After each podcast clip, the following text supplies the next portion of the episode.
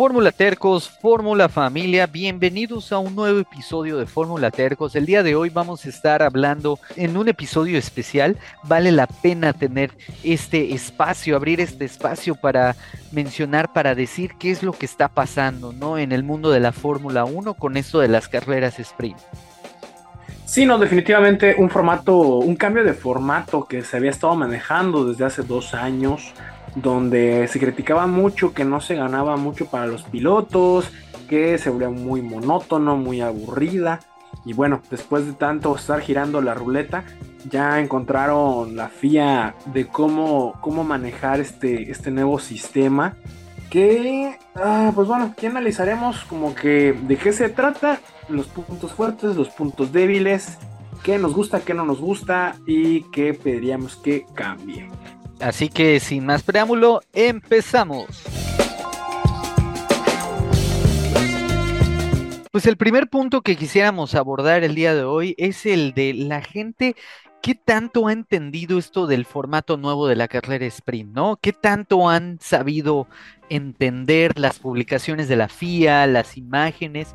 Porque basta decir, ¿no? Aquellos que pertenecemos a diferentes grupos de Facebook, etcétera, ¿no? Que pues bien, aunque hay gente muy, muy amable que termina compartiendo la imagen con los horarios y, demás, pero no todas las personas logran dimensionar o entender cuál es el formato tal cual de la, de la carrera sprint.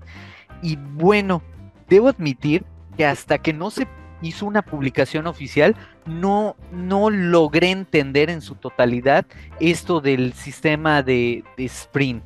Doc. Sí, yo creo que es un formato un poco confuso hasta para nosotros que llevamos algunos añitos ya siguiendo la Fórmula 1. Este intento de Liberty Media por intentar captar a un público, yo no sé qué tanto le pueda funcionar. Porque hay gente que si de por sí está nueva, llega y pregunta porque no sabe los compuestos, que si hay un blando, hay un medio, hay un suave, que hay un wet, hay un full wet, eh, la estrategia, el undercut, overcut, que no sabe de qué se tratan la, la quali 1, quali 2, perdón, la quali 3, las libres 1, libres 2, libres 3, que creen que los, los tiempos de los libres 1 es como van a quedar, que no entienden que los equipos utilizan esas prácticas libres para poder ver la configuración adecuada del auto para todo el fin de semana y metes un cambio tan radical y tan parecido entre las, entre qualis que no terminan de captar y se vuelve muy confuso para el nuevo televidente, ¿no? Así es, la verdad no veo claro cómo poder explicar esto de manera extremadamente sencilla para las personas que apenas descubren la Fórmula 1. Nosotros que como bien mencionas llevamos un tiempito observando las carreras, despertándonos muy temprano o madrugando en otros escenarios, vamos agarrándole la onda conforme se va brindando la información, pero para la gente nueva puede llegar a ser bastante confuso. Bueno, sobra decir que a diferencia de las de las carreras sprint anteriores, donde efectivamente teníamos que sí, práctica libre 1 el día viernes, teníamos clasificación para el sprint eh, del día sábado en el segundo turno, y el día sábado en primer turno teníamos la práctica libre 2, que en realidad pues quedaba un poquito al aire, y luego la carrera el domingo. Es así como inició todo esto del sprint y recordar también que se le denominaba Polman a la persona que ganaba la carrera sprint. No se otorgaba pole por haber clasificado primero para la carrera sprint. Luego toda esta situación cambió el año pasado, otorgando la posición de pole también a la persona ganadora de la clasificación para la carrera sprint. Y hoy, más bien en este año 2023, tenemos algo totalmente diferente.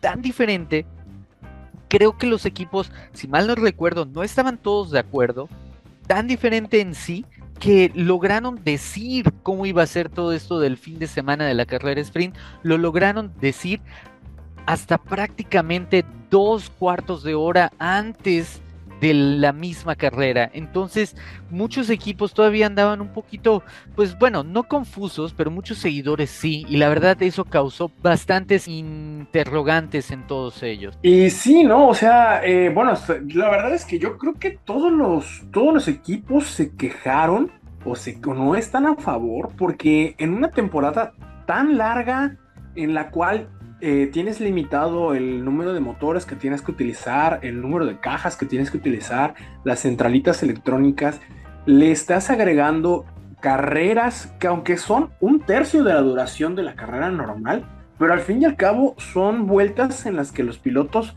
van a tope, que si bien ya otorgan un poco más de puntos, porque ya van del 1 al 8, pero no termina de convencer a los, a los, a todos los equipos, además de que ya este formato limita por completo eh, la tarea que tienen que hacer los equipos para poner los autos a punto. O sea, tienes la práctica libre de una hora y se acabó. O sea, imagínate que tengamos lluvia como suele pasar en la temporada europea, en la gira europea, un formato al sprint en donde llueva, no puedes configurar el auto para después porque ya entra en un park frame ¿Y qué haces todo el fin de semana? O sea, todo se va a la basura por completo. Entonces, yo creo que si quieren mantener este formato Liberty Media, tiene que cambiar muchas cosas, ¿no?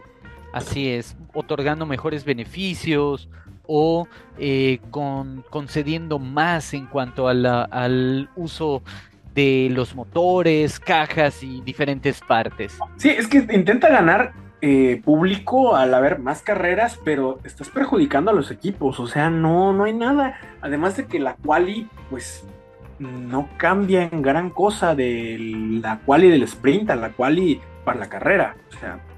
Aparte, no hay, que, no hay que perder de vista lo siguiente, ¿no? ¿Cuántos fines de semana tiene un año calendario?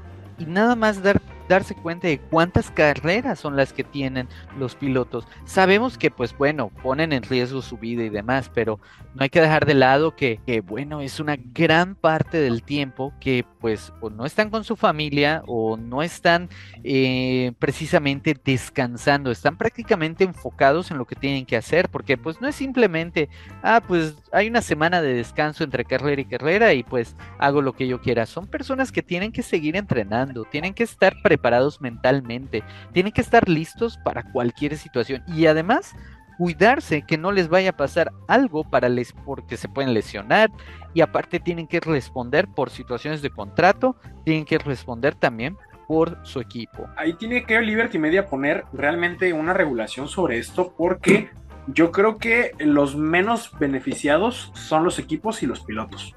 Y algo que también quisiera aclarar, y es otro punto que debemos cubrir, es el horario en nuestro país, estamos hablando desde México, el horario en Latinoamérica.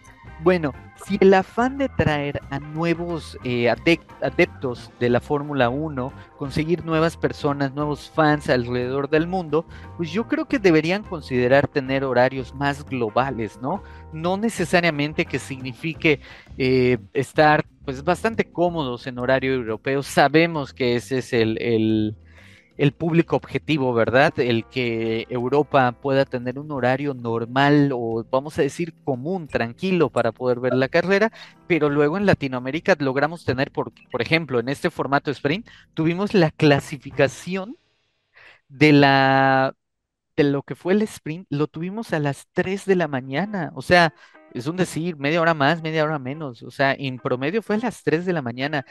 Por Dios, o sea. Que, por cierto se cambió, ¿eh? Porque muchos no sabían y se despertaron una hora después y ya había acabado esa clasificación, ¿eh? Exacto, y esto que es debido a que aquí en México pues hubo un cambio con la, con la legislación por lo del cambio de horario y todos iban con la finta en cuanto a la información que aparecía desde la aplicación de Fórmula 1. Y esto pues hizo que muchas personas no pudieran eh, no pudieran conectarse a tiempo, estuvieran dormidos, porque pues precisamente como mencionas, ya para cuando se despiertan y, ah, vamos a ver la clasificación, es increíble, ya había terminado, ¿a qué te despiertas? ¿No? Y se supone que, tienen un boom o están logrando un boom en lo que es la región norteamericana, pero vamos, o sea, ya tres carreras en Norteamérica y luego tenemos carreras o, clasificaciones a las 2 de la mañana, 12 de la noche, que bueno, sabemos que es un fin de semana, pero es vamos, no es tan cómodo de ver en esos horarios. Algo tienen que hacer, buscar horarios, como dices, más globales para poder seguir captando ese público, porque si siguen así, hay mucha gente que pues no, o sea, porque, ok, un fin de semana lo tienes a las dos y media, pero ¿cuántos fines de semana nos va a tocar horarios así muy, muy, muy tempranos? La verdad, y no es algo como que digamos súper cómodo de llevar a cabo, todo depende, yo digo también, ¿no? De con quién la pases para poder estar atento de la carrera, pero bueno, no es algo definitivamente cómodo para poder eh, disfrutar, ¿no? Como uno quisiera. Eh, el siguiente punto, mi estimado, que quisiéramos tocar es el sistema de puntos de la carrera sprint. ¿Qué te parece? Eh, bueno, yo creo que ya dan un poquito más de, de puntos, un poquito más de ventaja pero, ¿cuántos más quieres dar? O sea, ya de por sí es un calendario más largo que lo que ha habido en años anteriores. Que si bien se canceló el Gran Premio de China por lo que pasó de la pandemia, que todavía no lograron contenerlo para cuando iba a ser la carrera, pero Liberty Media amenaza con meter 24 o 25 carreras en, fin, en un año calendario. Como tú dices, son 52 fines de semana que tiene el año quitando el parón de verano, quitando el periodo de descanso después de, terminar la temporada, cada vez están apretando más el calendario y si quieren meter más prácticas de este tipo, es más desgaste de motor, ya tenemos techo presupuestario, entonces no sé qué tanto le pueda ser reditable a los equipos mantener estos ritmos. O sea, definitivamente entiendo, ¿no? Que el afán de querer igualar la parrilla, que todo esté más parejo, pero no creo que sea una muy buena idea, ¿no? Incluso me atrevería a decir que estamos en el, en el punto máximo de fechas, de, carreras, y, esto puede llegar a significar, como tú dices, un desinterés por parte de patrocinadores, de equipos, de pilotos que, estén, que no estén dispuestos a sacrificar pues, tiempo en familia, tiempo de vacaciones, tiempo de lo que quieran hacer, ¿no? Al final son seres humanos sí es cierto, son profesionales, pero no dejan de tener gustos, pasiones y otras cosas en las cuales quieran dedicarse, ¿no? Y, son muchos también cosas que tienen que poner en, tela de juicio, ¿no? O sea, ¿cuánto más va a arriesgar un piloto por un punto o dos puntos? Sí es cierto, ya al primer lugar le otorgas ocho puntos. Y bueno, ahorita por cómo están las cosas, pues fácilmente son carreras que Red Bull tiene controladas pero a un Ferrari, a un Aston Martin, a un Alpine, ¿qué tanto puede afectar o beneficiar un punto, dos puntos y sobre todo el techo presupuestario? Porque además hacen una carrera sprint en un circuito callejero en donde las paredes están cercanas, donde puedes cometer errores fácilmente, donde, bueno, vimos a Gasly estrellarse dos veces, a Logan Sargent, o sea, esto, ¿por qué? Por un punto, dos puntos que logran alcanzar y cuánto daño de presupuesto van a tener en reparar estas cosas y que luego al fin y al cabo les va a terminar afectando para el desarrollo del auto.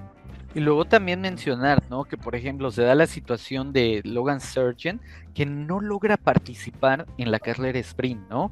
O sea, eh, para, como tú dices, ¿no? Te arriesgas, ¿para qué vale la pena? ¿Para qué vas a empujar? Si simplemente, y sobre todo en esta ocasión, ¿no? Que la carrera sprint no determinó en lo absoluto nada en lo que viene siendo la carrera fuerte, la carrera grande del día domingo, ¿no? Y entonces, pues, ¿para qué te esfuerzas en equipos de media tabla para abajo? Si al final, pues vas a terminar perdiendo dinero, desgastando motores, etcétera, y puede pasar como el equipo Williams, pues ni siquiera tomar lugar en la carrera sprint. Sí, definitivamente, porque no tienen tiempo, no tienen margen para, para, mejorar, no tienen margen para reparar. O sea, eh, chocas temprano y no puedes participar en la carrera porque pues simplemente no alcanzas a reparar el auto en ese tiempo. O sea, imagínate, o bueno, imagínate que le pase, por ejemplo, a Max Verstappen, que de repente tenga un choque en la quali o Leclerc, que es un poquito común que, le pase esto, y pierdes puntos importantes, pero pues bueno, ¿cuántos más puedes perder? O sea, no, no es lo suficiente. Yo no creo que vale lo suficiente para esto, ¿no? La verdad. Así es, la verdad no, no creemos desde nuestra postura Fórmula Tercos, no creemos que valga la pena el sistema de puntos, ¿no? Solamente para repasar, son ocho puntos para el primer lugar, 7 para el segundo, 6 para el tercero y así sucesivamente hasta llegar a un punto con el octavo lugar. Pues la verdad no significa algo, pues vamos, una gran diferencia. Podríamos decir que solamente importaría en el caso de Checo Pérez, de Max Verstappen, que claramente vemos que son las personas que van a terminar luchando el campeonato de pilotos este año. Y bueno, y vamos a explicar un poquito cómo es este formato tenemos eh, que la primera, el primer, la primera parte, eh, vemos que el lunes tenemos las prácticas libres 1. Permíteme, Doc, permíteme, Doc. Creo que nada más hace falta comentar lo siguiente, ¿no? Creo que para tener un poquito más de idea para, en general, para todas las personas que a lo mejor no son, no son tan expertos en la Fórmula 1, podremos decir lo siguiente, ¿no? Que eh, en general en el fin de semana se compone de viernes, sábado y domingo, ¿no? En, la Fórmula 1, donde viernes y sábado tenemos dos momentos, vamos a llamarle dos momentos, momento 1 y momento 2, que es más temprano y después, ¿no? En tanto, tanto viernes como sábado. Y domingo pues tenemos solamente un evento, que es la carrera. Entonces, ahora sí, coméntanos. Ok, bueno, entonces tenemos que en el primer momento del sábado, bueno, vamos a hablar rápidamente del formato tradicional. En el primer momento del sábado son las primeras prácticas. Del viernes, del viernes. Perdón, el viernes, donde todos empiezan a probar configuraciones. Eh, más tarde, en el mismo viernes, son otras prácticas donde se prueban otro tipo de configuraciones ya en un horario más parecido a la quali, donde ya todos empiezan a hacer programas de trabajo para ver cómo van a afinar el coche. El sábado en la mañana, en el primer momento, tenemos otra práctica que está un poquito pegada a los horarios de carrera, en donde pueden terminar de ajustar algunas cosas que eh, necesiten los pilotos. El sábado, en, el segundo momento, ya es como tal la calificación, que es la que define en la parrilla de cómo va a arrancar el fin de semana o en la carrera el fin de semana. En donde podemos encontrar que eh, son tres, eh, tres momentos de calificación, la Q1, Q2 y Q3. En la Q1 empiezan a tirar las primeras vueltas y se quedan fuera cinco pilotos, los cinco últimos pilotos. En la Q2 tenemos la parte donde se pueden tirar otras dos vueltas por lo regular y se quedan otros cinco pilotos. Y la Q3 que define los 10 primeros puestos de salida, en el que ya, eh, bueno, de ahí sale el polvo.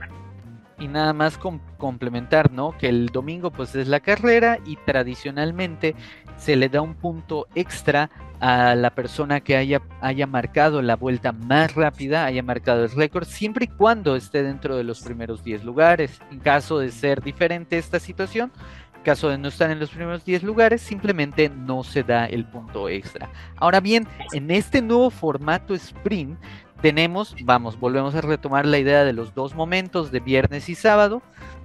tenemos que el momento número uno del viernes eh, vendría siendo simplemente la unión de lo que es la práctica 1, 2 y 3, donde van a probar los equipos, configuración, ritmo de carrera, clasificación, etcétera. Van a probar absolutamente todo en ese tiempo que tienen. Que, ojo, eh, siguen siendo solamente una hora en ese momento para probar las tres horas que tenías en el formato tradicional. Exactamente. Una hora sabemos que no les va a dar absolutamente para gran cosa o gran trabajo, ¿no? Sobre todo si una bandera roja, ¿no? Exactamente, que en lo absoluto va a hacer que se detenga el cronómetro. Ahora bien, en el momento 2 ya tenemos lo que es la clasificación, pero para la carrera sprint, miento. El, el momento 2 es la clasificación para la carrera del domingo siendo esto que el viernes tiene una implicación directa a lo que va a suceder el día domingo, ¿sí? Eh, en ningún momento hay una interacción con lo que vendría siendo sábado. Ahora bien, el día sábado, en el primer momento, tenemos la clasificación para la carrera sprint, para, o sea, más tarde el sábado, y el segundo momento, pues es la carrera sprint, que simplemente otorga puntos a los primeros ocho lugares, como habíamos mencionado, y no tiene ninguna injerencia en lo que viene pasando el día domingo. He ahí un poquito de la confusión de que las personas mencionaban, no, pues eh, Checo terminó primero, va a salir primero el día domingo. Pues no, la verdad es que con estos cambios, estos ajustes, lo que pasa el día sábado es solo lo que pasa el día sábado Ahora, lo que pasa el domingo sí tiene una repercusión en cuanto al día, el, lo que pasa el día viernes, perdón, tiene una repercusión al día domingo. Sí, definitivamente es un poquito más intenso, más confuso y además, ¿sabes qué? Yo creo que no sé qué tan atractivo sea tanto para nosotros como para los pilotos de pues la quali y tener la misma quali el sábado. O sea, si me dijeras, bueno, es que hay un cambio en el formato de calificación. A una sola vuelta o algo así. A una sola vuelta, o sea, algo así pues ya puedes cambiar, pero no, sigue siendo lo mismo, o sea, repites la misma quali y bueno, ¿qué quieres? Nada más que, por ejemplo, eh, pues no sé, Russell tenga una mejor vuelta que la que hizo el viernes, pues se clasifica un poquito más adelante. O sea, no va a variar tanto las posiciones. Si al caso, como, vino, como vimos, ¿no? Leclerc hace la pole dos veces y en una queda Checo en segundo y Max en tercero y en la otra queda al revés. Y bueno, o sea, no hay un gran cambio en cuestiones de esto, ¿no? O sea, podría ser más interesante que sea una sola vuelta, que sea con otro tipo de compuestos. No sé, yo creo que tienen que buscarle algo para que sea un poquito más atractivo esto. Así es, y la verdad, incluso Max diciendo que, pues, meh, o sea, literal, su reacción fue, meh, pues ya tuvimos clasificación 1, clasificación 2 y pues, ¿qué más, no? ¿Qué más va a pasar?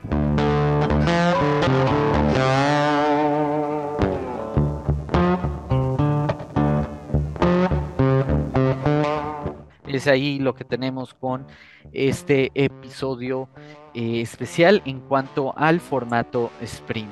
Así que, mi querido Doc, pues, ¿algo más que quieras agregar en cuanto al día de hoy? No, sería todo, todo este momento. Y bueno, estaremos comentando más cosas como estas en el canal para ir aclarándole a las nuevas personas que están entrando a la categoría.